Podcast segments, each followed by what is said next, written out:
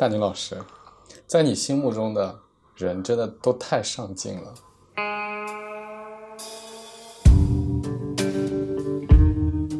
我的悲观不是指品行，我的悲观是指绝大部分人其实没有自我寻找机会和目标的能力。那为什么那个时候生机勃勃，每个年轻人都斗志昂扬？对，是因为你努力工作了，你追求了，你就有回报，你就有回报了。对啊。从小到大，由于我是理工科的，我一直认为正确的东西是公理，是公理，嗯是唯一。嗯但是，随着生活阅历、工作阅历和人生阅历的增加，尤其是社会类的活动，越来越发现，所谓的正确是有底线，但是无标准答案。You knew just what I was there for.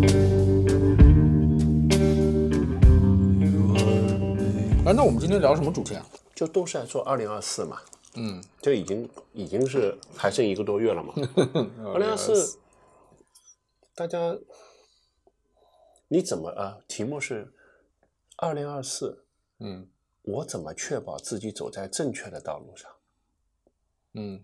我觉得这个问题最近我一直在思考。其实把这个时间状语去掉，嗯，我怎么确保我走在正确的道道路上，我我我我我觉得这是个好问题。嗯，这里面涉及到很多的问题。对，第一，什么叫正确的道路？嗯得定义一下，对吧？嗯啥叫正确的道路？总有一个衡量标准。嗯第二是说，这就意味着我们是有选择的。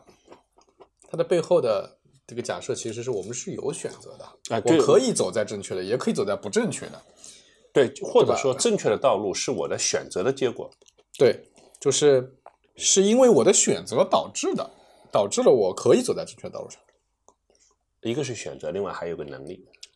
就是你要有能力。比如说你这条路，你你所谓的正确的道路，或者我所谓正确道路是一件门槛很高的事，这也是一个，对吧？那我们现在默认都有能力嘛？嗯我为什么要说这个话题呢？因为最近我有几个方面，我愿意跟酸奶哥来分享。我最近年底了，接到很多做战略规划、战略预算，嗯嗯，或者是要战略复盘，嗯其实这几个词在我心目当中都是一个意思。其实我问了他们的一把手，我说什么叫战略预算？说了一堆巴拉巴拉巴拉。然后呢，什么叫战略规划啊？或者说明年的战略计划等等，都说了一堆这个东西。但是最后我说你到底想解决什么问题？就怎么确保我们走啊，在不是正确的路上？这个问题，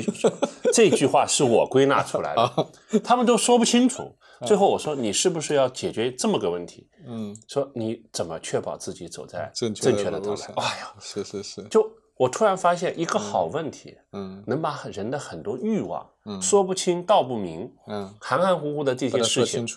一下子也不叫说清楚，一下子把它聚拢了。嗯然后呢，当聚拢了以后，我们就可以开始理性的分析。就第一，什么叫正确？对，什么叫正确？来来，丹宁老师先，我们来定义一下。我们我们说呃不，我们不总结企业对吧？啊不总结，我们就讲个人嘛啊。什么叫正确的道路？什么叫正确的道路？我觉得就是首先，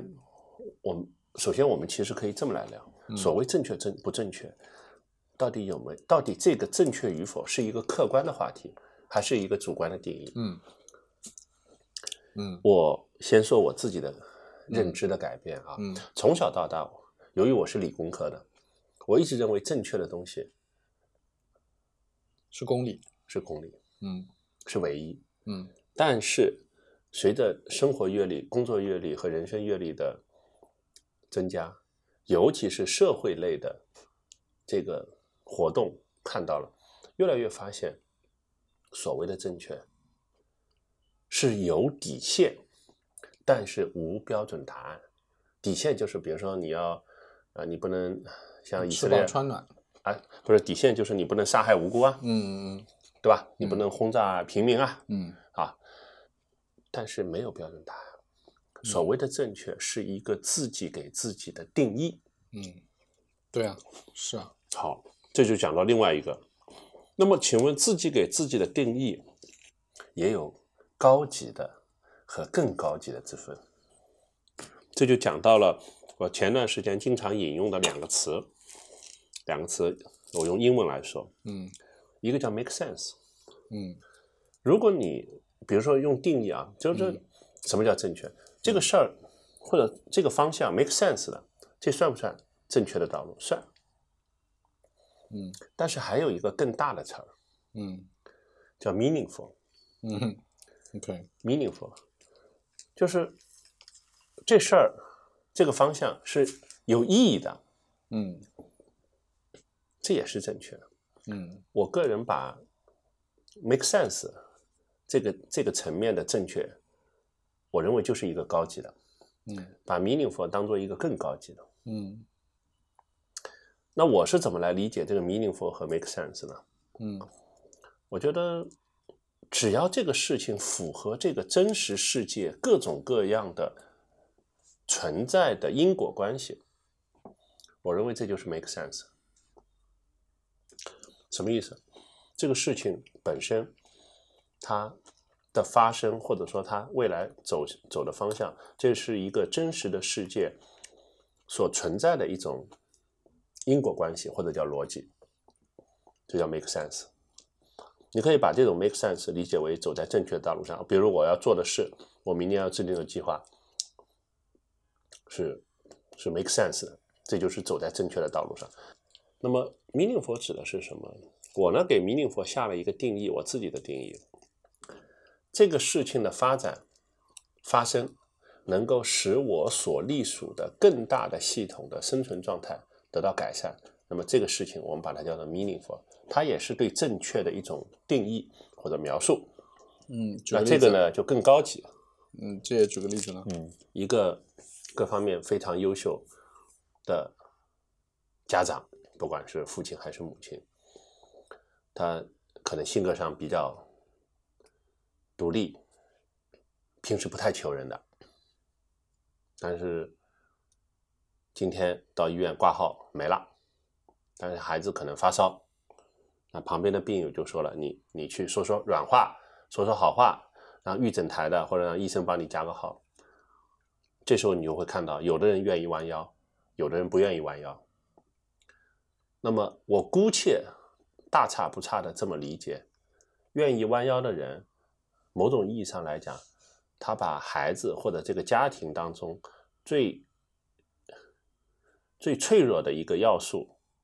这个生命看得比自己重，他认为自己是家庭的一部分，家庭需要他弯个腰，他愿意去做。那如果他把自己看得比家庭这个系统看得更重，他就不愿意去做这事，他就说大不了我明天再来，我儿子命不好，或者我孩子命不好，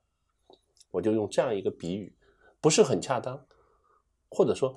不见得很准确，但是我我我主要的意思，我觉得是比较清晰的表达的清楚。那如果这样听起来的话，make sense 跟 meaningful 经常是冲突的，是的，对吧？因为是的因为你 make sense 是从业务逻辑上讲，或者从个人逻辑上讲 make sense 其实有一个隐含假设，只要这个东西符合 logic，符合 ROI 呃，那 ROI 是一种 logic，一种逻辑。啊对，嗯 ROI 是 logic 若干个 logic 当中一种。比如说还有一种，就是呃 ROI 是一种比较理性的，那它有很多种啊、嗯啊有很多种。那最常见的就是跟经济有关的，跟数理化有关的。嗯啊那么那这种其实现在我自己越来越体会到 这个感受。嗯如果一个组织啊，就嗯我们又回到二零二四年，比如说你怎么保证你自己走在正确道路上？嗯如果今天二零二四年要想确保自己走在正确的道路上，这个正确的定义仅仅是 make sense 的话，嗯很容易失去意义感。也就是说，你做的事情，你觉得每天都通，交通的通，嗯都很通畅，都很通顺，但是你找不到那个意义感，因为你做的这个事情跟更大系统的连接是缺失的，嗯或者说是不够的。意义感的连接，意意义感的缺失，很大程度上是个体中心主义崛起的一个副作用。好，但这个不展开啊，就是我就说到这个层面。好，这是就是我们对定义的一个讨论那如果是这样的啊，话，对正确的一个讨论。对，那如果是这样的话，我的理解，我们现在对正确的定义就是在指 meaningful 的事情，呃，对吗？也不完全是因为 meaningful 呢，那我们今天讨论的人也不知道听到的人会，他是一个什么样的一个所谓的生存状态。有的人是 make sense 导向的，但但是他不那么追求 meaningful，但是他只要 make sense 的，站在上帝视角，他对这个社会生态的多样性其实就是一种补充。但是如果一个人他确保自己走在正确道路上是更多的是思考 meaningful 且 make sense 的话，他就会得到更多人或者更多资源的倾斜和帮助，因为你是帮一个更大系统改善生存状态，进而你帮人家改善生存状态，那人家是需要你还是不需要你？那如果是这样的话，那你觉得有多少人是在要追求 make sense 的事情？有多少人是在追求 meaningful 的事情？是不是绝大部分人其实还是在追求 make sense 的事情？呃，其实回到展望未来的这个事情啊，我觉得分两部分，就是你必须确保自己的大方向嗯是走在 meaningful 的上面，然后一个个大方向这条道路上的一个个小里程碑，你要用 make sense 去去打卡。我举个例子，我们就说很多人出国留学，你说从他个人角度来讲有没有 make sense？不知道，肯定是。不一定啊。肯从他个人角度来讲，肯定是。我们不站在上帝视角，不一定啊。怎么会不一定呢？很多人出国了，也不见得比生活的比国内好啊，。但是他做这个决策的时候，嗯他认为就是这样的呀。因为这个好，你你你这里面有一个概念，你你搞混了。嗯当我们说如果你怎么确保自己走在正确道路上的时候，讨论的这个话题是应然的，而不是实然。嗯所谓的应然，就是这个事儿应该是这样的，就我们要确保这，但是实际最后刮风了、下雨了、地震了，你没走到这个实际道路上，那是另外一回事儿。我们现在讨论的话题在哲学上是应然的，因为你在面对未来，你在做一个讨论和规划的事儿。我不知道我说，我不知道我说清楚没有，呃还没有。好，那我就说企业吧，嗯就是某一家网约车公司，嗯我们就网约车大家比较有概念。那比如说滴滴，有美团，有曹操，有神州啊，有若干个。假设你是新冒出来的，你也刚做了两年，在一个区域的，那么对你来说，你的发展就默认这里面有一个默认的隐含是什么？你是想要发展，你是想要壮大，但是壮大的 A、B、C 三条路，有一条在上帝视角来看，会有一条路使得你相对来说发展更快，成本更低，效率更高。嗯哦，就这个而言是有相对来说的，就是理论上的一个最优解的。诶，这是从商业的角度来讲，不是从个人的角度来讲，但这个只是个最优解啊。这是理论的最优解。对呀、这只是个讨论理由，最优解在我看来依然是个路径问题，是啊，它不是结果问题。所以我们现在讨论这个事情是不是正确，它不是个结果问题吗？没有，我们怎么确保我们走走在正确正确的路上？对啊这是一个路径问题。啊，这是个路径问题啊，是路径问题对啊，不是个结果问题。因为这所谓的当我我如何确保二零二四自己走在正确道路上，这个正确是自己定义的，最后是到了二零二五年的元旦，你再来判断正确不正确，是用事实，比如说你这个企业的成长性，你这个企业的发展来验证你到底是不是走在正确道路上了。对一个是大胆假设，一个是小心求证。对，所以这个就就觉得感觉好像讨论正确不重要。因为因为你每个人都可以设定你自己的正确的目标，，这是人，嗯但并不代表商业机构。好，这是我说的人，好，这个能理解啊。但是即使回到，即使回到人，所谓的正确重不重要，也很重要。嗯，怎么怎么定义？为什么为什么它很重要？因为刚才我们讲千人千面，每个人都有，每个人都可以有他的他的对我知道，我知道，每个人有他 diversity 有多对的样性，对的，因为不论是在中国还是在西方，还是有一个大差不差的世俗标准，所以嗯靠近更靠近世俗标准的头部的，就最大概率能够让自己逼近世俗标准头部状态的那些，往往会被大多数人认为是正确。我我同意啊，就啊是首先我觉得这个肯定是这样的，对就是大部分人的价值观或者说追求的东西其实还是趋同的。对即使今天大家都在说个性化、多元化，啊对实际上还是趋同的。啊，对，这个这个是的，但是呢，这个背后其实隐含的一个问题，那你说它对吗？就是啊？对，你问了个好问题。对吗？就是大部分人都趋向一个类似的目标，但是我们可能大家很多人不知不觉的都在追求这个东西，但它对吗？好，我们不说对不对啊，我我愿意用另外一个话题来跟你探讨，嗯对吗？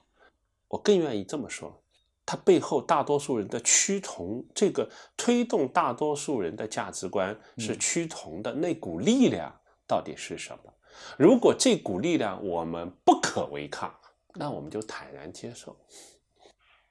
然后呢，这这个社会同时允许并且包容极少数一小撮人去对抗这种力量，为这个为这个相对来说趋同的世界带来一些新的思想的火花。那那个是社会设计的问题，就是那是社会的问题了，那已经不是我们个人的问题。啊那社会是不是够宽容，我们其实也决定不了，对吧？我们也决定不了，决定不了，对，决定不了。你你可以选择，对吧？但是你你决定不了，他这个社会是不是足够宽容。那个人的这个问题上面，我不知道，你讲。这里面有有很多不同的想法，有很多不同的想法。是。是，一种叫做呃，我其实没有什么判断标准，我觉得大部分人认为的东西就是我要的，因为我一旦追求到了，大部分人都认同的东西，我就会获得很多的满足感，对。我有成就感，对我被人羡慕，对。啊，我觉得很满意，对啊，人生完满了，就好像你回过去看历史，每个历史时期都有那种大家都觉得非常完美的人，为什么大家觉得很完美？因为它符合那个社会标准嘛，嗯，嗯对吧？就最最大程度接近它啊，，对对，这是这是一一种哈，嗯但这个呢，就是今天我们大家讲卷不卷的问题，它就是会卷嘛，对因为你最后那个标准是趋同的，卷卷嘛。嗯那么通常的会觉得社会进步的一个标准，嗯，社社会进步的一个迹象或者叫特特征，就是不趋同，就是你你可以去追求别的，你也能获得成就感，你也觉得挺好的，嗯。啊，我不需要非要去追求那个东西。那这个时候就是你是刻意的，首先我可能那个追求不上，或者我我没有那个资源，或没有那个能力，我追不到，对对对，那我就追我自己想要的，我追我自己想的，哎，我发现这也是可以的，好。这也给我带来了满足哈。啊，哎，这个里面很奇怪的是，他的满足往往不来于社会认同。对，来自自我认同，因为社会认同在那边，对吧？对对我没有，我追不到，或者是我不想追。那我追到的这边呢是，我虽然比如说我虽然不是很有钱，哎，但是我身体健康，我身体很好，然后我家庭很幸福，对。我很受尊重，对，啊，我在我我写书写的很好，嗯。虽然我没赚钱，嗯。啊，我很有名声，嗯。啊，他也行，对，所以他他不就他不就产生了非常不同的分支吗？是那么，那这个时候我们就很难说，哦，你你应该去追去追那个大众的标准啊，对你应该无限靠近那个标准，那好像听起来就不对了。对你说的这个是，其实为所以，我刚才说了，所谓的正确是自己既能够为这个正确去找到 make sense 的因果关系，同时 plus 加上我认为正确的事儿是跟这个社会不脱节的，meaningful 指的是我要为这个社会消除一些熵增。我不知道这么讲是不是就比较，其实本质上来讲，所谓的正确，终究是一个，就如果我用一些归纳法来表述，终究是一个主观的。那宁老师，我我我觉得我们在讨论的时候有一个很大的点，嗯是我们我们可能那个前提是不太一样的，嗯就是你有一个很大的点，前提是你是以很有社会责任感，我觉得啊，，对我我认为不，呃，我用另外一个词，因为社会责任感这个词很大，嗯，我认为我是这个社会当中，呃，我是一滴水，我要融入这个大海当中，我才能不干涸，才能不干涸。对，所以我有一个重要的隐含假设是，我要跟社会产生足够多的连接，或者说最基本要保证一定数量的连接啊，这个是我的前提。对的，所以这个是，呃，当然我我不是社会学家，我对这个没有过研究啊。我觉得这是非常集体主义的，就某种集体主义的表现。嗯，那个体主义呢？个体主义就是我不 care，我不 care 我是不是融入这个社会。嗯，问题是你现在这种不 care 根本做不到啊。我可以啊，不是，我举个例子，嗯，比如说这个人不出门，不，我们讲的不 care 是不指什么？不是说他完全断绝社会关系啊？而是你看你的出发点不同，你的出发点就是我要融入这个社会，，对，我要为这个社会做贡献。呃，我应该这么说，我要给这个社会，呃就做贡献这个词很容易被放大啊，就是我们应该确切的说，我要为这个社会变得更美好，做出一点点我我能的贡献，应该这么表述更精确。对，但是我说的另外一些，是是反过来的，嗯。叫做我依然跟这个社会是有连接，我有朋友，我也在这个社会上做工作，我也做很多事情，但我的出发点不是这个，啊不是说我要为这个社会做贡献，啊我的出发点是我有一些，我认为我有一些跟这个社会价值没有关系的个人追求，我就是喜欢这个东西。好，而且我不 care 它跟这个社会对是不是让这个社会变得更好，我不 care。好，当然他不能违反啊吧对对最基本的公序良俗啊那那个不然就反社会了啊，啊这不是这样的。但是它不是那以那个为出发点的，我想说的是，因为这个你看，我回到了最最根本的问题，因为我们最开始说正确不正确要不要定义，要它要定义的，因为这两个就是完全不一样的嘛。其实你又忽略了一点。嗯，其实你刚才说的，他不 care，但是他不 care 社会对他的评价，这句话不精确。嗯，他不 care 社会用主流价值观对他的评价，但他一定会 care 社会跟他同频的人对他的评价。那这个社会就变成了无数个啊，是的，主题好，所以在这里面，所以在这里面就很有意思的，就是说，我们就我我我的语境当中，它有个背景墙，这个背景墙浮现出来的话，我是包容所有这些小众以及极小众的想法，我认为这都是社会生活体系的一部分。even 你这个小众到什么程度，整个七十亿人口，就你一个人这么想，但是你活在这个世界上，你给这个世界多了一个多样性，这都是这啊，你先听我说完，这都是什么？这都是你跟这个社会发生了连接，你给这个社会带来了，因为多样性本身是一种消除熵增的呃进化手段啊，所以你看我的这个定义的这个背景墙啊，就特别宽泛，所以本身来讲。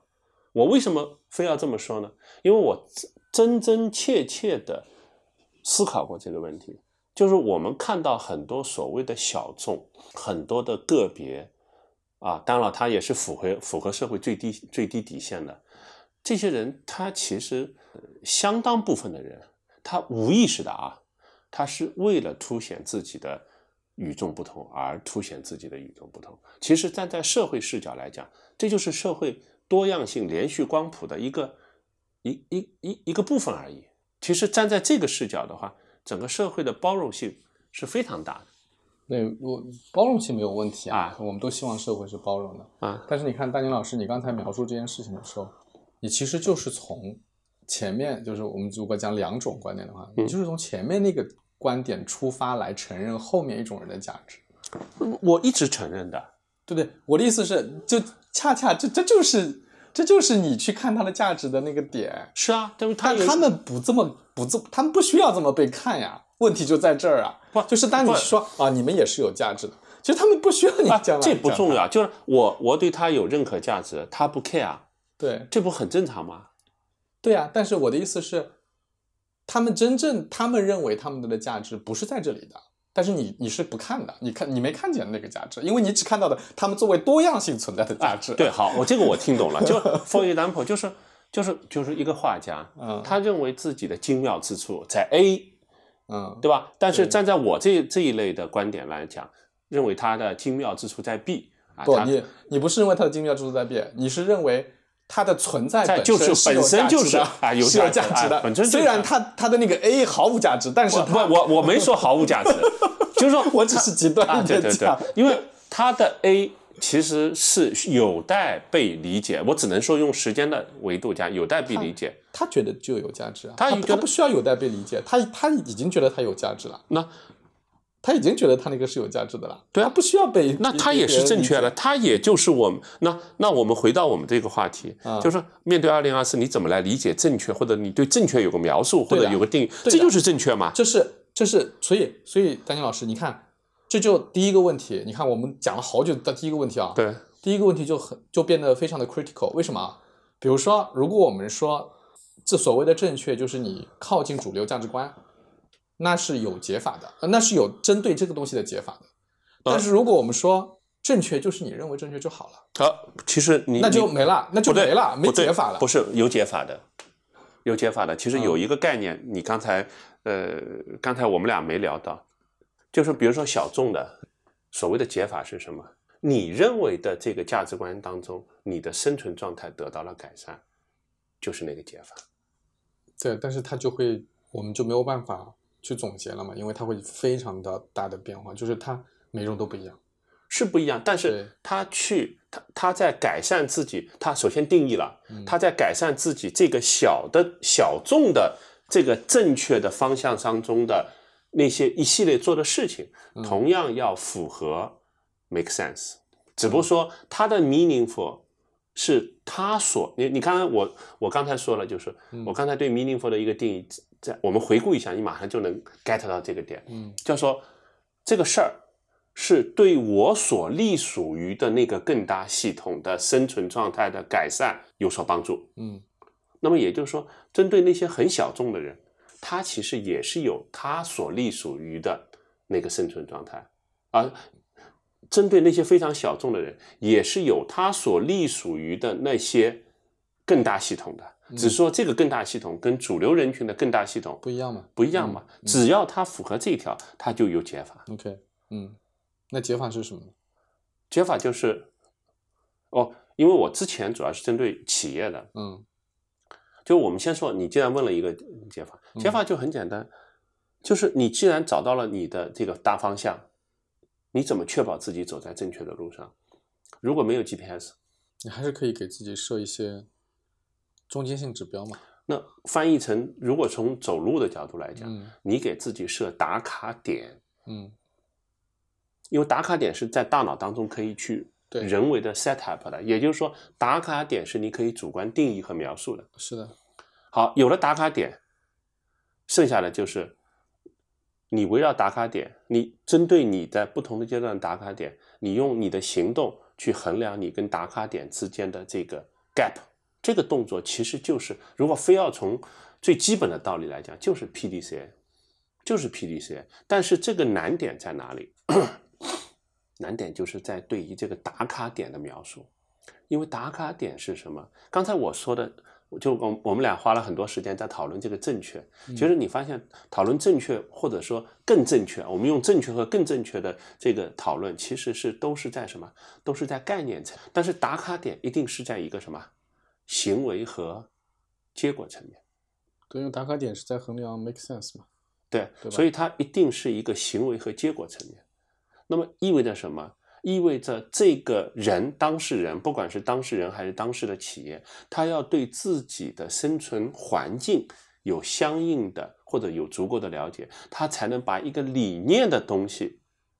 他他才知道说，我这个理念投射到当下。它表现出来的形态是什么，从这个形态当中抽取一个作为的打卡点。好，哎，丹尼老师，要不我们举个个人的例子吧？举个人例子啊，举个个人的例子来看，就是说你怎么样是，不管你设的那个目标是什么，你才能怎么样保证二零二四年你走在正确的道路上？举个例子吧。那你你觉得现在年轻人最关心的是什么？出国？跳槽不会啊，年轻人关注的，就你的粉丝？我觉得现在的很多问题是没有目标的。我觉得现在很多的问题，当然这不是这不这不是现在年轻人的问题，这是长久以来年轻人，年轻人总是这样的。年轻的时候，很多人都不知道自己的目标是什么，对对。就是没有什么没有那那我这个话题我可以说两句吗？嗯好，我觉得我现在回过头来，如果我再有机会，我觉得就是所谓的目标或者大方向的这种浮现啊，它有可能是别人不断的对你影响，也有可能你内心每个人天生的禀赋不一样，但是有一个动作可以让这个过程速度提升、效率提高。我认为就是多出去看，多见人。我用徐霞客的那句话就是“读万卷书不如行万里路”，我自己再加一句话，就是“行万里路不如阅人无数”。什么意思呢？就是，你知道人的认知最简单的建立起人的认知的方式是什么？你知道吗？不知道，对比。嗯，对比是学习最快的方式，就是我给你看 A，看到 B，人就马上就能找到它这个 difference。嗯当你对比多到一定程度的时候，你就能看到自己在若干个标的物当中会表现出一种倾向。比如说，给你看一百个美女，给你看一百个帅哥，不同样的啊，就是各自吧。然后呢，当中有一有一部分的是迭代的，就有一个过渡状态的。你看到一百个、两百个、三百个的时候，你就大差不差就知道自己偏好哪一种。要要跟大家说什么？年轻的时候，如果你想在家庭婚姻当中，那你要多多谈恋爱，或者要多接触异性。是好，那如果你要想想找到职场的，那么第一个是多实习，对吧？第二就是跟不同行业的前辈多交流。那这些动作是不是就变成了你的打卡点，对不对？啊，真教是酸奶哥现在没有没有这个一对一喝下午茶，以酸奶哥的阅历，你你你就是他人很好的一个标杆或者说标尺。就很多年轻人跟你聊聊，对，那前提条件是你有时间嘛？你没时间不是我没有时间，前提条件是你有一个很，你看前几年我还会遇到有一些人是有非常明确的目标的，但是比较讨厌的是没有目标。其实目标是这样的，首先我我认为啊，就是所谓的绝对没有目标是不存在的，嗯，同意。只不过说他没有一个所谓的三五年，甚至说十十年、十五年的目标。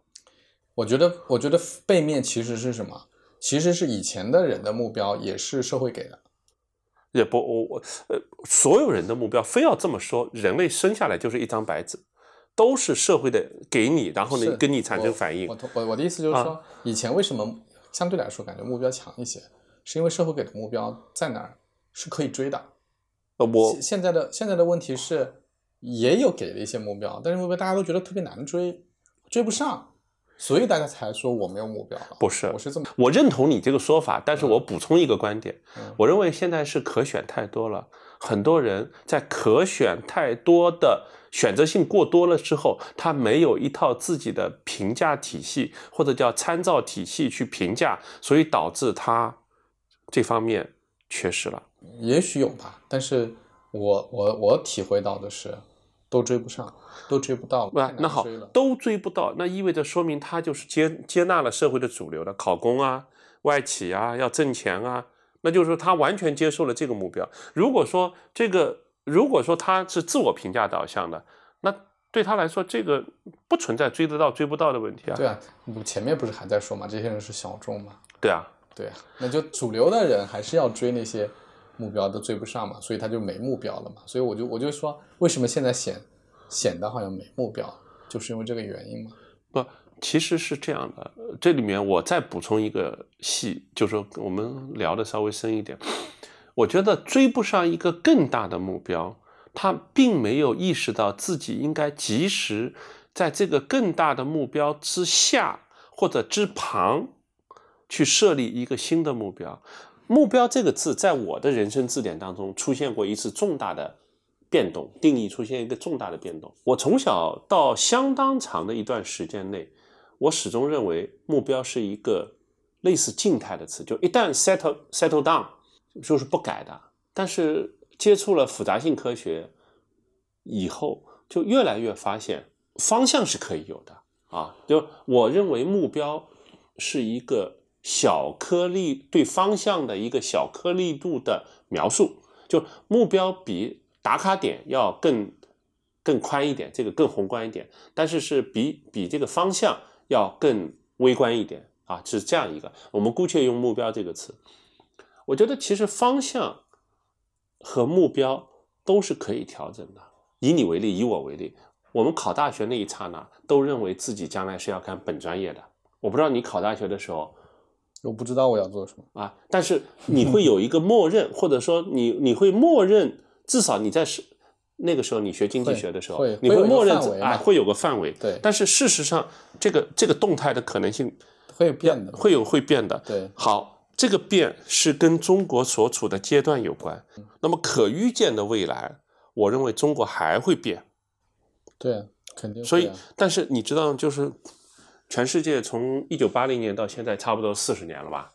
四十多年，四十多年一点。嗯，确切的说，过去四十年，整个世界除了中国之外，嗯，其他国家基本上没有变化。是啊，也就是说，我们我说的我们就不，尤其我先说我吧，我也不断的在调整自己，就是我告诉自己，尤其今年我出去看的比较多，就是我们的这种情况是别人很难理解和接受或者叫接纳的，但是我们现在处在一个。呃，就就百年未有之大变局，你让中国现在走到像英国啊，或者走到像日本这种情况的可能性为零嘛？所以可预见的未来是逆水行舟，不进则退，所以只会在这方面对现在的年轻人，比如说零零后啊、九零后啊、九五后啊，会提出更高的要求。那么回过头来就说什么意思？就是如果你刚才回到你刚才说的啊，他就是主流的目标追不到，或者说追不到，追不到那干嘛呢？你马上要有迭代啊！迭代什么意思？你马上要有个刺激目标。大宁老师，在你心目中的人真的都太上进了，就是在你眼里的年轻人都是非常上进，要成就事业的。我觉得绝大部分人都没有，绝大部分没有那么上进。你能给我一个话，不就描述嘛？大致的描述，什么叫没那么上进就是那这里也是，这当然就是又是我个人的一些啊？没关系啊，就是就是个案，你他肯定也有一定的代表性。我我我现在对于人的看法是比较悲观的。嗯，什么意思啊？嗯什么意思？嗯，我的悲观不是指品行方面啊？对对对，我的悲观是指绝大部分人其实没有自我寻找机会和目标的能力，绝大部分人是被环境影响驱使的。啊，我我我，比如说啊，就拿我自己举例好了。我毕业的时候，我们班是复旦大学世界经济系，对对，九十一个人，一个班九十一个嗯人，除了一个同学去考了公务员以外，嗯绝大部分都去外企了。对，为什么？因为那个时候外企主流是外企，嘛哎，对啊，对不对？那我相信，等到二零零四年以后，尤其是做金融的朋友们，大量的都会去央国企。对，嗯，二零一二年以后，大量的同学们去互联网企业，就是大家都是被一个无形的指挥棒指挥的。嗯，你说这里面到底有多少人在追求自己认为的正确？嗯，我觉得其实是挺少的。那为什么那个时候生机勃勃，每个年轻人都斗志昂扬？对，是因为你努力工作了，你追求了，你就有回报，你就有回报了，对啊，你就有升职加薪，你就会有更多的钱，你会有更多的收入，然后你会看到更更好美好的世界，世界因因你而变得更美好。我觉得这个是那个那个年代里面，包括再往前面一点的年代里面，人的斗志昂扬的那个过程，那个那个状态。嗯说白了也是被大环境去。那今天我觉得遇到了什么样的困境啊？困境是你不再觉得有那么多的上升的通通道，机会了。那这个时候，大家被大环境看到的那些路又堵得死死的，也不叫堵得死死的吧，就是机会很少吧。就人很多，多少人考验，应该这多少么说，人很多，对对对，所以道路依然在，人很多。所以你就会觉得没有那么，就是我我奋斗没有用，我奋斗完了，我我拼尽了全力，并没有像以前那样会得到我应得的东西。嗯，所以它带来的结果是什么？这依然不是一个个体问题，这依然是个群体问题。它带来的结果就是大家觉得算了吧，我也不想要去搞这些东西。好我觉得也没有什么意思，对，我也没没意义感，对对吧？你看上去是失去了意义感，嗯实际上是 make sense 的那条路不不顺了啊，所以所以这种情况之下，你光跟他讲说你要奋斗哦，你要设定清晰的目标哦，是没有用的。好，我来嗯回应你刚才说，你你回到十二呃，比如一二零一二年、二零零四年那、嗯那些年代，嗯，大家基本上就是要么去外企，要么去互联网公司，你不用是选。的，是的，所以回到这个问题，二零零四年你怎么确保自己走在正确的道路上？正确这两个字体现为跟随。到了二零一二年，如果我们回穿越回去，二零一二年我们聊这个话题，嗯。我们分析了一下大环境，嗯。我们就发现要跟随啊，就互联网啊，哪个热点就跟随。好，到了二零二四年，你发现热点本身就少了，首先本身少了。那么嗯这个时候对正确的理解就要求更高了，你要自己去定义正确，然后给自己设打卡点。所以为什么说二零二四年你你如何确保自己走在正确的道路上？你前面讲的一个非常重要的理解，就是说你一会儿说主流正确，一会儿说个人正确，其实我自始至终认为就是主观正确。但是你的主观正确是要用 make sense 来确保你走在正确道路上的。这个我就同意啊，这嗯这个在过程，所以到了二零二四年，比如说互联网没了，金融也没了，对吧？然后全世界科技树又没点亮，越是这种时候，你越要去自己给自己去，就是刚才说了，主流的你竞争不上，那么人的创造力是无限的，你要去定义一个属于你自己的，甚至只有你一个人所谓的正确。就你一个人理解的所谓的正确，在这一点上，我跟你是完全一致的。就是我称之为啊，这种这就是倒逼社会倒逼年轻人，他就应该你作为社会的一部分，你如果把人比作虫子，你这个虫子生下来，很多人说我生下来就是我自己，这个想法说白了就是是大错特错的，因为我们不是回到动物世界，我们现在已经在一个所谓的叫人伦人伦构成的一个社会，你生下来就是社会人，就不存在你可以回到一个原始世界。比如说你自己种种地，你自己种菜，自己浇水，自己种粮食，你不存在。你只要跟社会产生连接，就不存在。所以在这个过程当中，用自己的一点点的时间去思考一下，二零二四，你可以大胆的定义，而不是说你一定要跟随别人的定义。这就是为什么我今天要聊这个话题的一个重点。这个重点就是，我如果再用语言强调一遍，就是你要敢于对自己做定义。另外，定义错了，及时做调整。其实你你你有一个话没说出来，或者说我替你说出来，我你刚才所表达的给我给了我这么一个印象。现在的小伙伴不敢定义自己的正确，不是，我我觉得这里面最大的问题是什么？道理都懂，啊，讲道理没用了，因为啊没动力。好，不是，这就是什么？这就是李强总理说的，坐在办公室，你怎么想都是问题，走出来一看都是方法。就像我这次，不，就是你看，像大宁老师，你这次你要出来看这个市场，啊你你有这个，你是很有动力的人。方法其实不难，难的是动力。不，你说的动力你愿不愿意出来看？不是说不知道出要出来看。啊，你是认为它缺失动力，对不对？对呀、啊，我我用另外一个力的力学，就是物理学第一定律，作用力和反作用力啊，我认为它是被什么东西阻碍住了。被什么呢？我也这个就不知道啊，就被什么东西阻碍住了。我我猜，我猜，嗯表达丧是一种情绪的宣泄，它是一种很容易产生共鸣的。你觉得是被情绪影响了？呃，我觉得这是其中很大的一部分。我其实还是那句话，走出来。你刚才说的是他们没有动力，我认为他们不是没有动力，而是被观念被什么观念锁住了。我猜啊，我说我大胆的猜测，可能是错的啊。这个大胆的猜测是什么？他认为这个社会，中国社会改革开放四十年，我不能过得比原来差。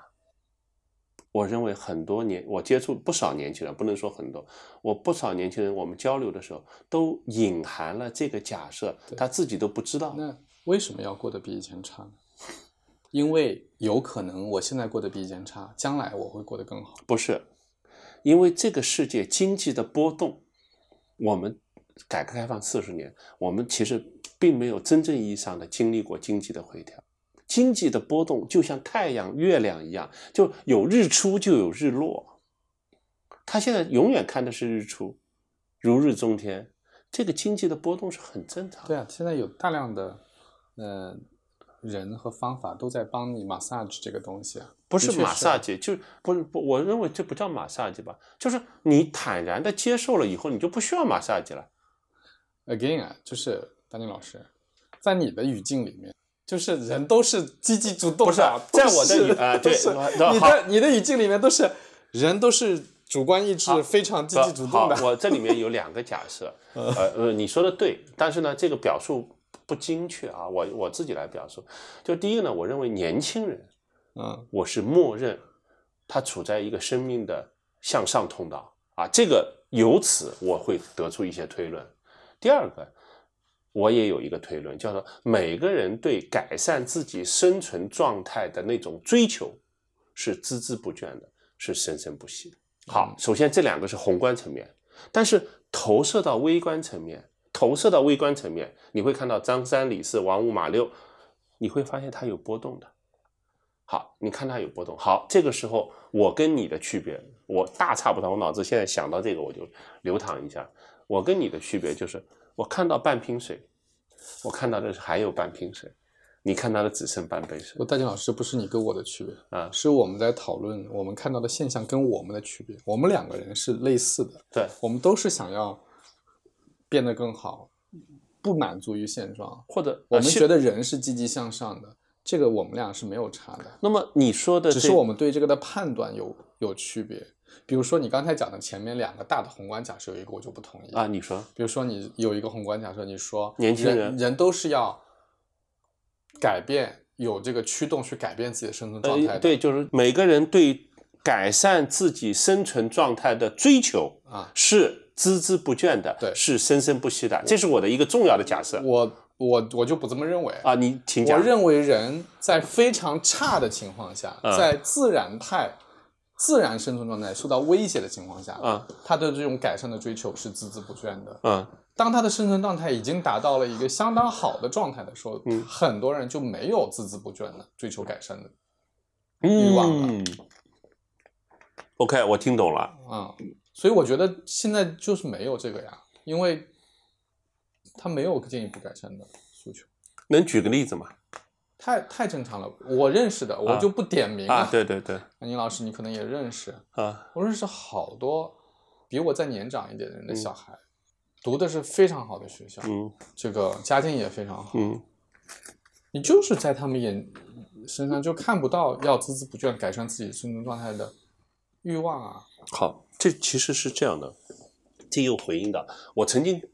你这个话题，我曾经在另外一次思考过程当中，我自己的思考过程当中，曾经有过这样一个假，曾经做过这样一个分析啊，但不一定是对啊。如果一个人他把自己和他所隶属于的那个更大生命系统或者更大生命系统的生存状态的改善绑在一起的话，他就不太容易陷入到这种所所谓的平衡状态。嗯，同意啊。那么这里面其实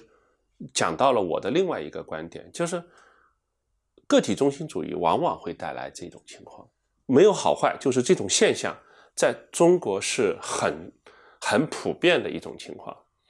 个体中心主义它的表述啊，就是它有很多描述，但简单来说就是我是万物的尺度，所以，如果他的生存状态不错，比如说名校毕业，收入很高，他生存状态不错的，我是万物的尺度的时候，他用自己的手臂去衡量这个世界，哎，OK 的，是自洽的。好，你你也知道，就一旦这个系统是自洽的，而且它又是我是万物的尺度的话，那也就意味着它这个系统就是以它为边界，它很容易什么？封闭系统，封闭系统它就会容易停留在这里。在这个时候，就是我猜啊，这是我猜的，因为就是还是要还是要去做比较。就是我经常看到的一种，就是它是一种，它整个生存状态都不错，不管是从经济啊、思想上，我觉得都不错。它还是要去做探索、做做比较，因为这就是这个生命阶段要给你做的事。比如说人人类人人的这个进化生命阶段要给你做的事情，你如果不做，个体来讲啊，我们不说宏观啊，我们不我们不说应然怎么样，先说实然，不做很丧啊，不叫很丧，就是你维持这个状态，你没有意义感。实然是大把这种情况，但并不代表实然大把这种情况，并不代表应然要去。但是应然是谁决定的呢？谁认为应该要这样？好，你说的对。我们的应然首先是一个历史的沉淀，我们的应然首先要从，但在此时此刻，二零二三年，其实那就是一个历史的沉淀。这个历史的沉淀是有一个隐含假设的。他是把群体看得比个体重，这就是为什么经常我看到有一些人，就是他一旦脱离了他所隶属的，或者说他跟他他，因为我我见过有一些，呃，就是他要为了保持自己的艺术独立或者说学术独立，他有意识的跟他所隶属的那个更大系统要保持一定的隔离，有有点像懒蚂蚁这样的一这些人。那么他就会出现意义感的不足，我不是说缺失，就会出现意义感的不足。那么意义感的不足就会带来一些问题，但是带来的问题，so what？它能不能生存？它能不能更好的发展？也能更好的发展，因为这个东西就像人带病生存一样的。而之所以要去强化二零二四年，你如何确保自己走在正确道路上，是指的这种灰度、意义感缺失的灰度。其实现在这种灰度的空间，在科技树没有点亮的时候，这个空间其实是被压缩了。但大宁老师，你是站在什么位置上在讲这个呢？就是你，比如说你，我我就这些一个我讲的一个点啊，你问了一个好问题，就是我是希望每个人的生存状态通过他自己的努力能够得到改善，就这么简单。我我不是借用集体主义来洗脑，我也不是来讲国家主义，就是说每个人对自己生存状态的改善的这种追求，我认为是发自内心的，这是我非常重要的一个假设，尤其是针对年轻人。好，那你年轻这如果你说说，哎，我就这样混混，那其实其实它不在我的覆盖范围之内。那么如果我默认我的默认就是你希望改善自己，尤其是二零二四年出现了，就是我们认为未来还是有一些不确定性。那越是这种外部环境相对来说不太好的情况下，你就要越要倒逼自己，确保自己走在正确道路上。这样的话，你这个二零二四年才会更好的改善自己的生存状态。我觉得这个点是每个人都不会拒绝的。对，就是大英老师，我想说的是，就是当你发现啊，就是说，实际上我们最后想说，你如何保证二零二四在正确的道路上？其实那个方法，比如说你要设节点啊，你要打卡那些方法，我觉得是不难的啊，就是你可能要自己好好去设，然后看它跟那个跟那个那个远景之间的关系是什么，这个道理大家都是懂的，至少啊，但是你会发现，我们花了很长的时间去讨论的，恰恰就是那个何为正确的。好，我我给你一个补充。其实我在抛这个话题的时候，我有一个备选的话题。嗯这个话题和这个话题就两个字的不同。我们现在的话题是如何确保自己二零二四走在正确的道路上。我在这个话题之前还有一个更 original 的版本是什么？2024如何保证我走在进步的道路上？2024年我如何确保自己走在进步的道路上？那么这个进步的理解，我自己也有一个解释，叫做适者生存，或者说我如何确保自己走在更加适者生存的道路上？你怎么确保自己走在进步的道路上？所谓进步，我给出一个我认为啊，你又是就主观的，给出一个比较主观的，也但是边界比较清晰的定义是什么？生存状态的改善，翻译而且是自己所属的那个那个维度上的那个更大系统的的生存状态的改善。对，那如果你找不到那个更大系统，你自己把自己当做自己那个最大更大系统的话，你自己的生存状态也要改善。但如果你一旦找到自己所隶属于那个更大系统的生存状态改善的时候，你的 meaningful 会给你的孜孜不倦和生生不息的这种这股劲儿我乘一个系数。我理解这个意思，而且那个所谓的更大的生存系统也可以有不同的定义嘛，对？对对对。它也不一定是常见的那些系统，也可以我我我最常见的，我觉得是有几个啊，我可以、可能我们要举一些例子让大家更清楚，比如说家庭，统，有时候就是一个比公司也是，有时候你和公司之间，如果你是很多人是不把公司当做一个自己所隶属于的更大系统，些是，有些呃是，，有相当一部分人是的有，些是，这个时候就会发现，公司愿意，公司更愿意在机会或者资源有限的时候，把机会和资源去分配给那些把公司当做更大系统的人。我我我觉得在今天的这个环境里面，其实第第一步要采取行动的是公司，就是首先公司要让个体觉得他是把它放在自己系统里的，就是举个例子，你觉得什么样的表我我举个例子哈，我在很多好几年前，二零一九年的时候，嗯，去东莞的一家公司做培训，是一个厂，嗯，这公司本身是一个国际企业，嗯。但是它在东莞就是一个厂，就是制造业？啊，然后我去培训的对象里面，最高级别就是两个管车间的经理经理啊，然后他们下面的人当然都是在车间里工作的人了，已经是到这个层面了，啊，也比较少见在我的培训对象里面。那那次印象给我非常深是，这两个经理是当时级别最高的两个人，都是从啊、非常穷的地方来的，嗯而且是一路也不能说流浪，但是也差不多了，啊，就一路寻觅到了东莞到了。东莞，也都没读过大学，嗯在这家公司被培养、被成发展长啊被发展成长嗯这两个人当时都四十岁不到一些，三十八、三十九，女性都在呃东莞成家，婚姻家庭也嗯很幸福，两个人都会讲英文，都是自学的，学校呃那个公司给他培训，太棒了！然后他们一路提拔上来。当时他们两个人因为我们处得很好，然后上完课还带我去吃饭。他们我看他们开的车，我也知道他们的生活还是相当不错的啊，嗯中产以上的那种。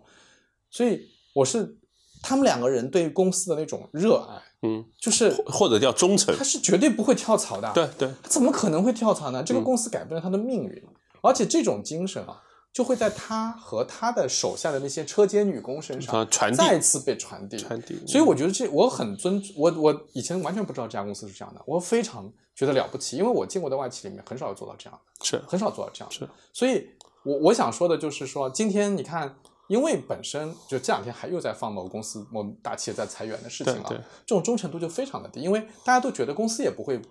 把我当成一个不可抛弃的人对。了，所以就是这种相互之间的这种我把我是不是把你当自己人呢？这种关系它是要相互建立的，对对，所以我觉得今天在这个大环境里面，可能最早要站出来去表达这个东西的，反而是公司。嗯，当公司表达出这种东西的时候，有的如果有的公司真的能做到像我刚才举的那样的例子的话，是会有相当多的人会把自己的好寄托在这个系统的好上面，这也是成功的公司。这也是成立而且并且有验证的。是的，是的。那就你刚刚你刚刚跟讲，比如说呃家庭、企业，当然小的群体肯定也有啊，就同学圈啊都有啊，对对对就觉得我的我我们那个班毕业那么多年，我觉得这群人很重要啊，对吧？我是这里面的一份子啊。对对，所以所以我完全同意啊，就是，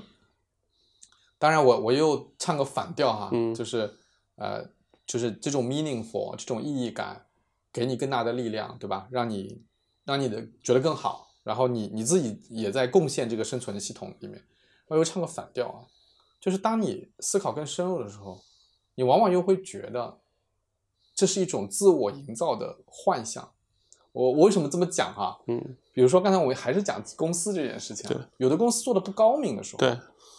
有些人觉得被公司感动了啊，这个我要为公司卖命一辈子；有的人冷眼旁观，是啊，很正常，你很正常你在洗，我的脑，对啊，你在你在利用我，嗯，对吧？所以就是就是他的那个，就是我们是不是真的要依赖于这样的，我把我放到一个生存系统里面去。让这个我为这个生存系统做贡献，从而让我获得那个意义感。这个意义感是不是一定要这样获得？好，你问了一个非常好的问题，就是说，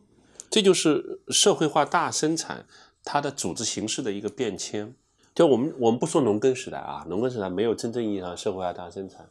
真正的社会化大生产，就是工业革命出来以后，你发现，在生产制造环节无一例外采用了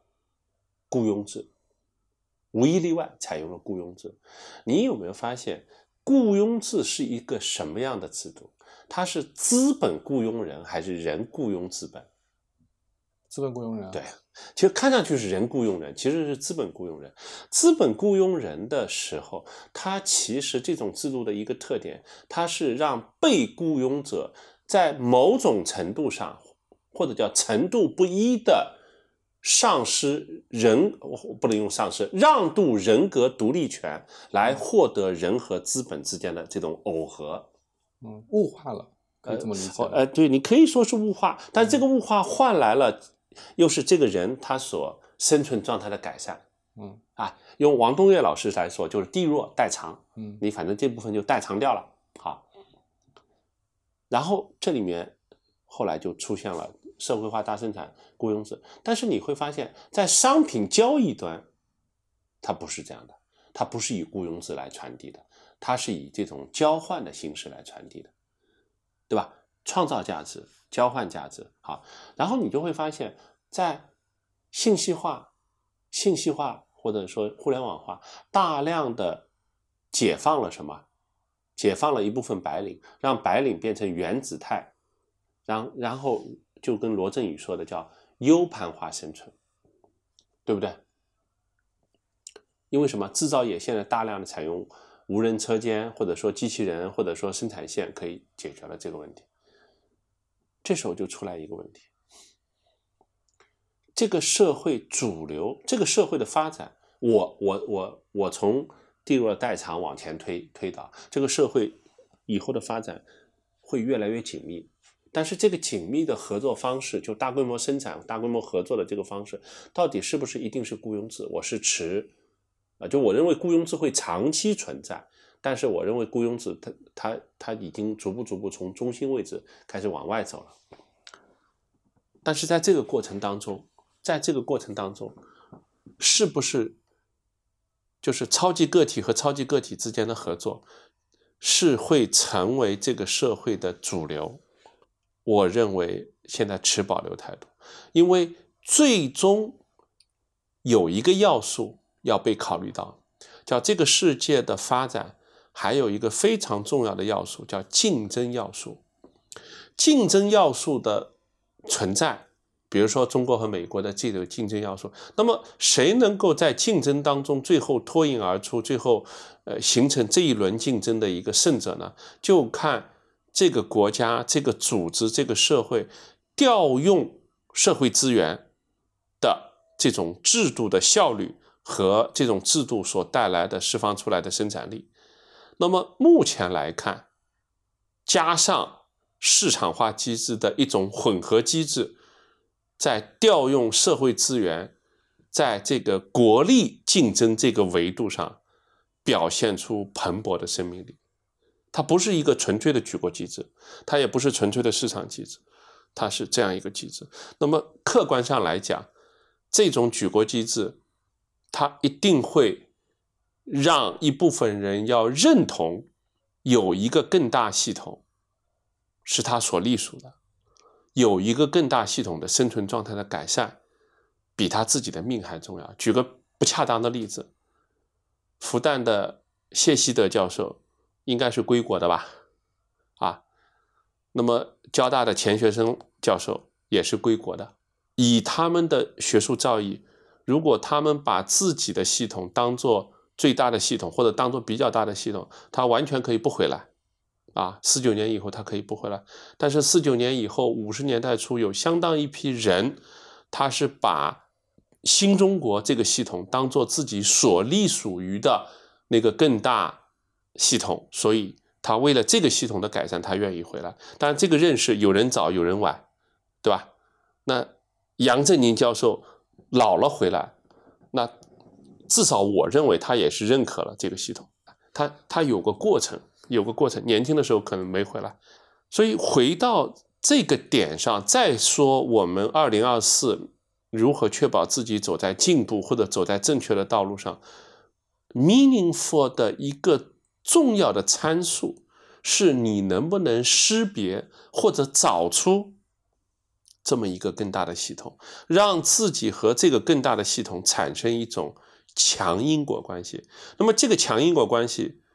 是比较难的，你不见得一下子就能找到一层关系，就是说我跟你之间就直接产生强因果关系，可能会有两到三层的强因果关系，那么就构成了一个间接的强因果关系，但间接关系就会有衰减，对吧？每一层都是强因果关系，间接过程有个衰减。当你找到这些关系的时候，哦，我稍微说一下，这里面有个难点，就构建因果关系是个难点。它不是能够一下子看得出来的。构建因果关系的过程，其实就是企业做战略规划的一个难点。你能不能找到因果关系？什么原因？因为因果关系是达成战略共识，就达成人共识的一个非常重要的一个理论基础。否则的话，就变成威权体系了啊。所以在这个过程当中，我们去看。暴露出来，应该确切的说是暴露出来个体中心主义。现在在这种这个时代，在这个竞争的时代，它所它所欠缺的地方。但是对在实然层面，有相当一部分人，他自己内心是一个非常完整或者封闭，或者完整或者封闭的一个因果关系的话，他完全可以按照自己的方式去。所以。我自己现在越来越多的去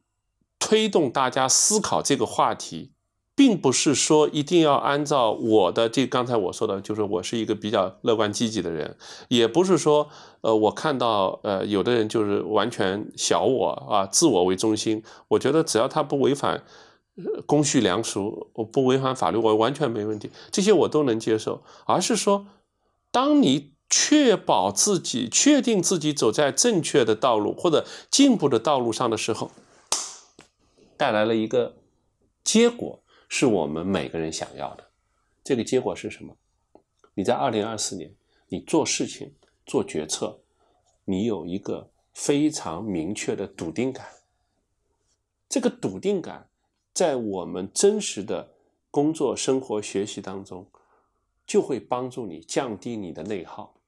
就会让你的精神、精神能量更聚焦于你在正确道路上的打卡点的这个追求上。这样的话，你的人生效率就提升了。那人生效率提升，你的道路在阶段性你就把它锁定了以后，你就会看到自己的生存状态的改善。这不见得是挣钱，比如说你是画画，你的作品来了；比如说你的小宇宙，你的粉丝。不见得粉丝越多越好啊，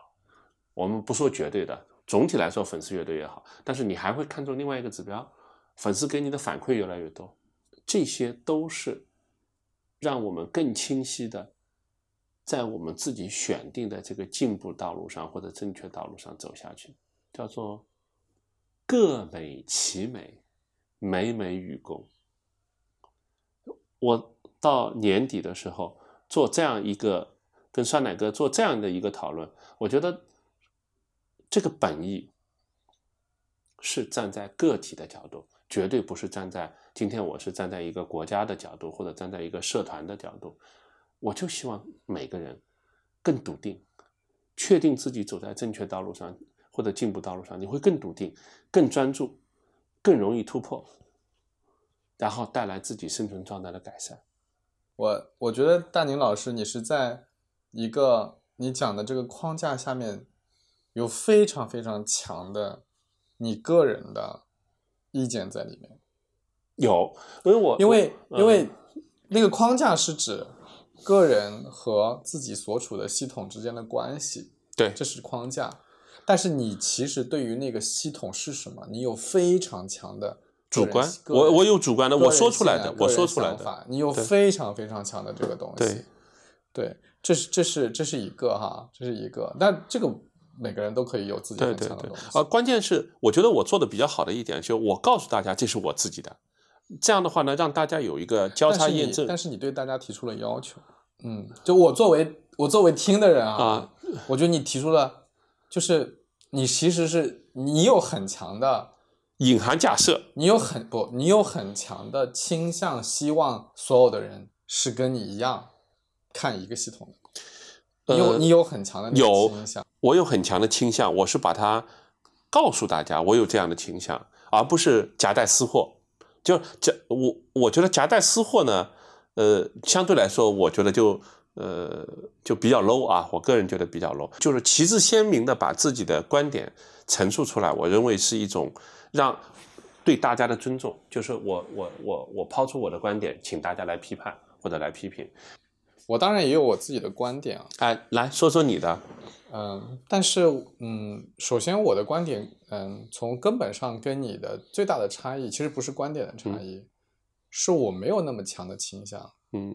也不想人想人跟我一样的倾向，就我觉得这是一个很大的区别。第二是每个人，当然每个人的这个观点形成都有非常强的背景都各样的背景，吧？对吧因为每个人的背景都不一样。就是我自己感觉到，嗯，首先我不相信世界上有一个最优模式。我觉得一个模式在某一个城市时间段成功，是因为它在这个时间段和这个物理条件相匹配了啊，对相匹配。对，呃，那么你说二零二四甚至更远的未来，呃，小到一个个体，大到一个国家，要走在正确的道路上，那真的是一个非常难的抉择，它没有那么简单的。嗯就是你有很多很多的选项了嗯，basically，呃，那怎怎么怎么算正确？怎么才算走在正确的路上？嗯啊，走在正确路上还算是个战术问题。什么叫正确是个非常大的问题，因为今天你觉得正确，明天你也不一定觉得正确。随着社会的发展，随着每个人的观念的变化，这十年、这二十年人觉得正确的东西，下一个二十年都不一定觉得正确。对，嗯，所以我是挺，嗯，我不能说我警惕吧，但是我是不太愿意讲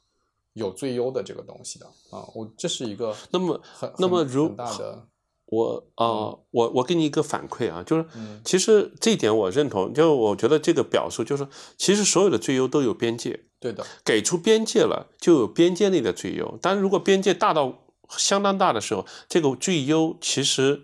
有两种思路啊。现在我也脑子也转，一种是我们算力不够，这个世界真有最优的，对吧？还有一种是基于复杂性科学，它不存在最优，它只有存在最更合适。那回过头来，你刚才讲的这个最优也是给了我一个很大的启发，就是就算上帝，就算应然没有最优，实然，我可不可以给他先定义一个有边界的最优？当然，这个最优的“最”也是打双引号的。就是朱军老师，你为什么会有一个实然的最优呢？是因为是因为你站在那个立场，就是你看那个，就像你今天一开始的时候就讲上帝视角这件事情一样，对，你看的这个东西不是从个体角度来看的，你是从国家的角度来看的，你是从一个社会角度来看的，你是从民族角度来看的，所以你会你觉得是有实然的最优的，因为你的实然的最优的落点是落在生存竞争上的，当然也会有实然的最优，因为落在生存竞争上了。竞争是有谁跑得快和谁跑得慢的问题，那是有谁被吃掉谁吃掉谁的问题，所以会有食然的最优。这个是主流观点的。但是我就是因为我在思考这些问题的时候，完全不站在这个角度看问题，就是我完全站在个体的角度看问题。对，从个体角度来讲，不是你说的是个体这个概念的一个概念，还是具体到一个个人？我觉得具体到某一个个人，他一定会有最，他其实在阶段性的，他一定会有一个相对来说的最优解，但是只是说算得出来，算不出来而已。然后呢，另即使算不出来，在他算力有限的情况下哦，他也是趋利避害，他也是跟着他的最优解走的。是对单个个体来说是这样的，嗯，但是不存在对所有个体的最优解。没有哦，这肯定没有。这个这个我一定要跟大家说清楚，不存在有一个有边界的最优解是蹲罪这一千个人或者一万个人，是的不存在，不存在。我跟你一样，但是作为一个集体，当他有实然最优解的时候，他选择的那个东西，必然对每个个体来说，是有有的个体有牺牲的，没错，是的，都是这我认同的，认同的，不同的，对的都，是不同的。所以从这个角度上讲，下大棋的人当然可以去下大棋，但是每一个棋子应该想的是自己的问题。如果什么叫做想做自己的问题？就是每个棋子嗯，他思考的角度当然是他自己的问题。如果我们现在要求每个棋子你必须做什么，是因为你要从下大棋的人的角度来思考问题，其实是做不到的。如果做不到，其实你这个棋子就放弃了在这个棋盘上的自己的资格。我我举个例子啊，我举个不是光谱上允许大家的存在，不是现在怎么又不允许它存在了呢？是这样的。那我举个例子啊，就是比如说你你用一个棋子和棋谱的这个比喻，我觉得就更加形象啊。这个世界，这个社会有主流的棋盘，也有非主流的棋盘。如果今天我是一个棋子，不管我这是什么棋啊，我今天跳在象棋上，那我就肯定是跟着象棋走。如果我我我就是象棋需要我去对个子，把它对掉，那我不愿意，那我怎么办？我就跳出来，我就去下跳棋，因为跳棋不存在对子的这个选项，就是不会去死掉嘛。那我其实是人生是可以一个个体啊，我们就说微观的个体，在权力斗争当中，你如果不不呃，就讲的直接一点，在不不同程度、不同范围的权力斗争当中，其实你是可以一有的棋盘你是可以选择退出的，但有的棋盘你进去就退出不了的，这个你我们就不展开讲了，对吧？这个能理解对吧？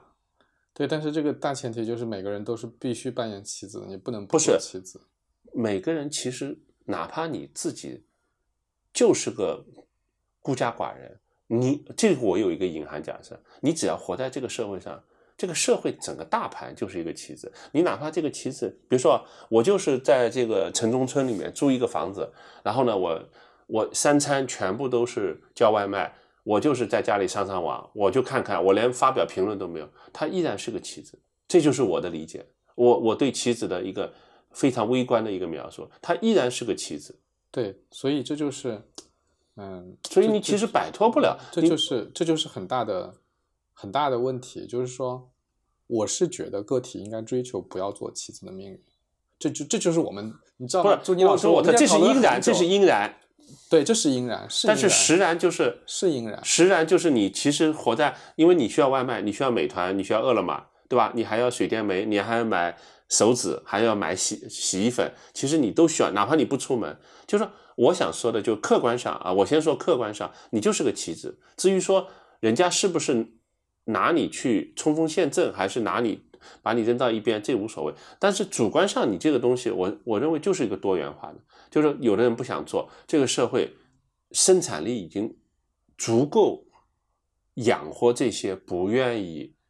呃，就是冲锋陷阵的棋子。我觉得不是不愿意冲锋陷阵，就是他们也愿意为自己冲锋陷阵。就像我们说的，就我完全同意你说个体和生存系统之间的关系，但是我想说的是，我我还是认为个体应该有选择，就是个体应该给自己的命运做主，而不应该被别人当成下棋的棋子。是的，这个我完全认同。，所以这就是这就是我我我想说的，就是这个我我我我刚才说我想说我想表达一下我的观点，嗯，就我的观点就是这样，就是说我完全同意，当你寄托于一个大的生存系统的时候，你会获得意义感，你会觉得更好，包括你的生存生存状态可能都会提升，但这是有代价的，这个代价就是你扮担任一个棋子，呃这个这个这个代价就是你被你用意义感来填充自己，你用意你用那个意义感，就是你要成为一个更大系统的一部分，并为它做贡献的意义感来填充自己对啊，你是做了让渡的，对，对吧？其实跟雇佣制是类似的对，你是做了让渡的，啊。但就是我我我自己的呃出发点，就是包括我对自己的要求啊，包括我可能跟别人去聊天的时候对，啊的想法啊，就当然你可以认为它是非常理想化的，就是我觉得要不应该把这个寄托在这个上。那这是个因然，对吧？就是这是你的主观，我我嗯完全能接受。然后呢，我自己并不认为因然和实然要完全对立，啊，完全完全统一。有因然，因为实然是为了保证自己生存，因然是保证自己的思想对，啊。然后呢，另外还有一个就是一个人应然实然如果是不一样，那么怎么才会不分裂？嗯，这是一个很有意思的话题。是，那么，举个例子啊，比如说你你比如说再说我自己，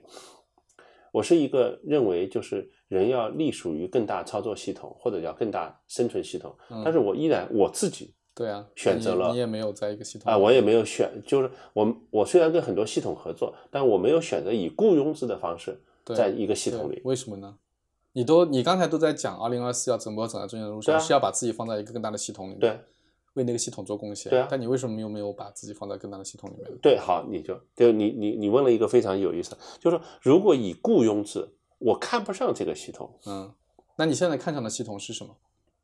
因为你要把自己放在更大系统里。，好，你你你你问了一个非常实然的问题，这就是我这次来非常非常大的一个收获，嗯就是我这一点我要向你学习，我没有意识到这个东西，之之前你跟我讲你做小宇宙，然后你你有自己的社群，其实粉丝和社群还是略有不同，是，就是你有自己的粉丝，也有自己的社群，就粉丝演化为社群。嗯其实我现在要做的就是，我要构建我自己的社群，我把这个看作一个比我自己的个体更大的一个系统。这就这次来，因为我之前为什么没有做，或者说做做停停，做做停停，是因为我没有想明白这个社群跟我之间的这个因果关系，就我没有找到这个更大的系统和我要隶属于它之间的这个强因果关系。我现在这次来大差不差找到了，嗯。剩下的就是用我的实践去做交叉验证。嗯。我现在好，那我这个表述是不是就比较清晰的回应了你刚才的？是，嗯就是其实我这种你看到的我处在一个超级个体户是一个状态，嗯这个状态并不代表我不想追求一个更大系统的结合，，OK，而且我也在做了，我自己能不能创造一个我所隶属于的更大系统？我现在就是自己来创造，嗯然后把自己再投射进去，然后创造它那一刹那，其实这个系统它就有自己的生命力。那嗯那个时候，我跟他之间又变成了一种合作，而且我所隶属于的那个更大系统，如果我能找到一个终身的系统，那就最好。如果我找不到，那我就持续不断的要找到融洽、适洽，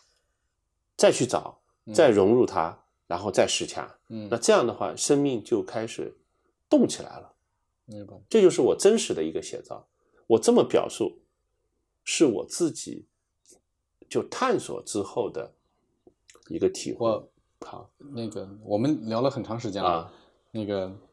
我我给一点我我的反馈啊对对我我我听跟你刚才讲那个，嗯，首先我觉得如果能够真的去打造那样一个系统是非常好的，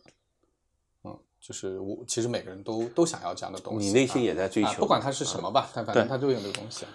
但是我又感觉到，阿宁老师你，包括你前面在描述国家民族的时候，包括你讲社会的时候，包括你在描写描述那个系统的时候，就是我觉得你对那个系统太理想化对的，是 就是他他在你心里面太了不起了。他他在你心里面太了不起了，就虽然他现在都还没有，但是他已经在你心里非常了不起了。就我渴望你渴望一个非常了不起的系统，把你融进去，把你包进去。对对对，但是我这是因然，这是追求啊。对我知道，我知道，但嗯，就这个就其实就是我们今天讨论了很多，我们讲了很多有的没的，就是嗯，我不知道，我觉得那个系统有可能有一天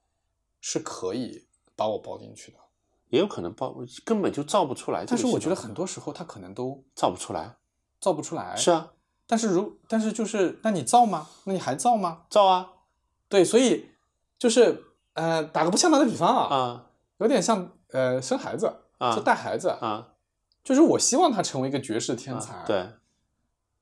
但他呢又很小的概率会成为绝世天才，那我就不要这个孩子了嘛？我觉得不是的，不是的，对吧？那肯定不是啊。所以就是我会我会跟他共生长，然后我会在这过程当中，我还是得到了非常非常多东西的，对就是我我觉得是人生得到了更多的满足的，人生更充实的，对，这个过程本身就已经很好了。至于他是不是会成为绝世天才，那就那再说吧，对不对？就就就对对对对对，你可以这么我我所以我，啊对对对所以我的意思就是说，我的反馈就是说，可能大宁老师你不能把他想的太好了，就是当你把他想得太好了，你就非常难动，就是你非常难建立他，他他过于好，他的他的那个预期过于好，你就我听懂你的你就很难建立它。对我其实呃，我我我我给你留了这个印象呢，我是有点惊讶啊，嗯我有点惊讶。其实我在自己的认知当中，我我完全是因为我经历过，就是我经历过，因为我们俩都是那种超级个体的存在，嗯超级个体的存在，我经历过跟这种非常信任我的客户的深度合作，我相信你也有。嗯那我为什么还要去，就是类似就这种非常深度的合作，它其实是，它为什么没有满足我嗯，就身心灵的需求？那除了嗯经济上的需求之外，它为什么还？其实这个过程当中有一个细节，我可以分享给你，就是说我还是有一种主人翁的缺失，或者叫主体感的缺失，因为总归是，因为从站在我自己角度，我曾经理性的分析过，因为我不是那个，就我不是那个最终负责的人，嗯因为我们在企业做过类似一把手的位置，就是在这个部门范围内，我是一把手。那么我是一个最终负责的人，和我不是一个最终负责的人，其实我自己的主体感是完全不一样的。是的，而主体感的这种存在，就或者叫主体感的这种呃主带来的主体意识，或者由此相关的主体意识，是人在精神层面追求的一个非常重要的。呃，如果用马斯洛来讲，是非常上面的那个精神需求。嗯嗯好，所以这有了这个以后呢，我就在自己在追求。那么包括，呃，你看啊，跟企业，那我就这条路已经走不通了。那么好，跟混沌，呃我觉得也不合适，好，那么就停。那停，我觉得也很正常。那我我还是要追求我自己。你发现我追求的主体感，这种主体感的这种回归吧，因为我在企业内，企业内部其实多多少少还是有主体感的。我追求主体感的这种回归，我要有个出口。这个出口就是最终决定自己以某种方式做社群，因为我现在做的事情和我想要的主体感的回归是构成了，就当中有一到两层的因果关系。那这个因果关系浮现出来那一刹那，我的笃定感瞬间就出来了。嗯回过头来，要想二零二四年，就我们还是回到题目，嗯要想二零二四年过得好，呃，我我用一句非常经验主义的话，就是凡事预则立，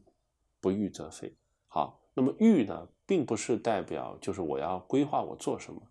而在规划之前，我要保证我自己走在一个正确的或者进步的道路上。只要你走在进步或者正确的道路上，你走得慢一点也没关系。嗯但是，即使是正确和道正所谓的正确和进步，也是它有个隐含假设，就是所谓的正确和所谓的进步，都是指当下你的选择跟外部是匹配的，而这种匹配带来生存状态的改善，是比较烧脑。我也没想到是讲个人 啊，没有讲，因为讲个人以后呢，给了我很大的一个启发。嗯给了我很大的启发。我我我从这次从厦门出来就去厦门，我大概是提前三天还是四天就这么定了。嗯我就那个一刹那，我知道这个动作是对的，嗯但是我其实并没有很清晰的验证这个因果关系，而是这个因果关系是在去的过程当中一层一层浮现出来的。包括我和你在广州有这么一个 talking，、也是在这个过程当中浮现出来的。呃，我我今天是我也很有收获，因为你 你的视角我想，我也没想到我们聊了 这么这么就细。呃，我我我我一开始本来想讲一个跟企业战略有关的话题，嗯但是我觉得今天的话题更有意义，因为相比战略，呃，呃相比企业聊就是企业走没走在进步或正确的道路上，这个话题呃很简单，就是嗯难点在哪里？难点在于企业到底的方向是什么，这个要主创始人自己定的。对，第二个就是因果关系的建立，这个是需要高层和我一起去帮助他构思，要找到理论基础的。剩下的就是 KPI 在一层一层分解就好了。然后另外钱花在哪里？其实我一直觉得钱花在哪里才是真的，差不多吧。好吧，那我们今天就这样。啊今天就你你这样要你要赶紧早点去睡觉了啊，，我差不多明天一大早哎呀，我十这哎呀，还是跟你聊少。哎，我觉得挺好的，我觉得看我们小编怎么剪的，我也不知道剪不成什么你跟他。说。